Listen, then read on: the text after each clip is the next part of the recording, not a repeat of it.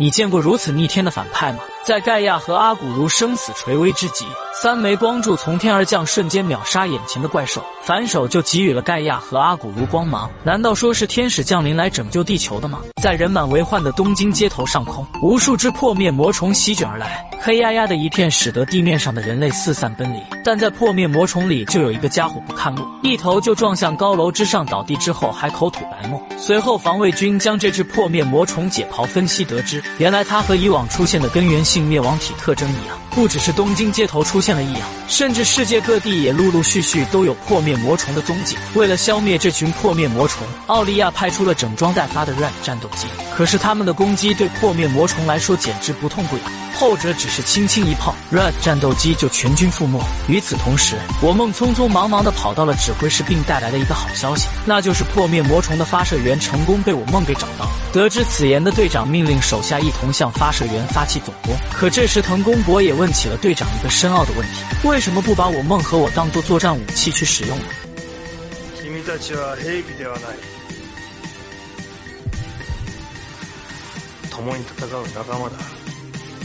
队长的回答让藤宫博也哑口无言。随即，藤宫博也和我梦来到了外面。曾经的他们是互相看不惯的敌人，但现在来看，这些问题都迎刃而解。在藤宫博也和自己的女友告完别后，他便和我梦来到了基地的外围。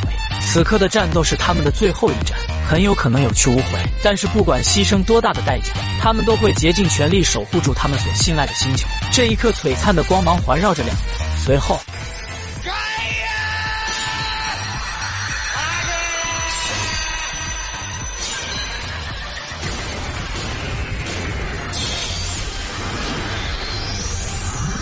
两奥登场后，互相给了对方一个眼色。这一次，我们一定要赢。接着，两奥向破灭魔虫发起总攻。盖亚一发光子切割打出，破灭魔虫在躲避的同时，还将阿古茹给团团包围。阿古茹当场就被破灭魔虫附着全身，不受控制的往下坠去。阿古茹痛苦的在地面上来回打滚。当阿古茹站起来后，无奈的他只能使出自己的屏障，将破灭魔虫从身体上炸飞出去。紧接着，盖亚从天而降，他的身上也全部附着着破灭魔虫。盖亚痛苦的挣扎着，看到这一幕的阿古茹当即就告诉盖亚使用奥特屏障。盖亚心领神会后，立马使用出了奥特屏障，将身上的破灭魔虫全部炸飞出去。但下一秒，无数只破灭魔虫全部凝聚在一起，融合成最强的怪兽盖扎德比西。面对这只强的有些离谱的怪兽，两奥丝毫没有退缩。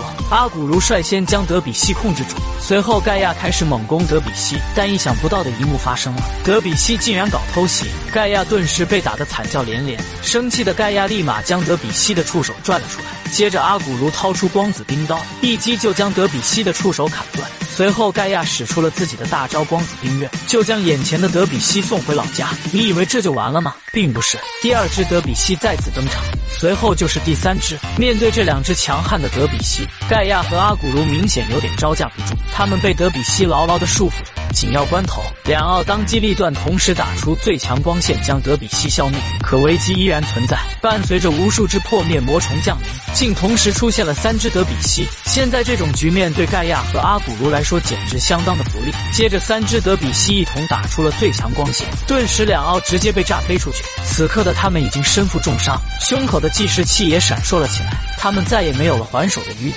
就在这时，空中突然出现一道光芒，随即便从里面降落出三枚光柱。只是这一瞬间，三只德比西当场被光柱炸得粉碎。接着，一个耀眼的光芒缓缓落下，两奥看到这一幕，当场被惊呆住了。那个宛如神灵般的天使，只是小手一挥，便使得两奥恢复原本的光芒。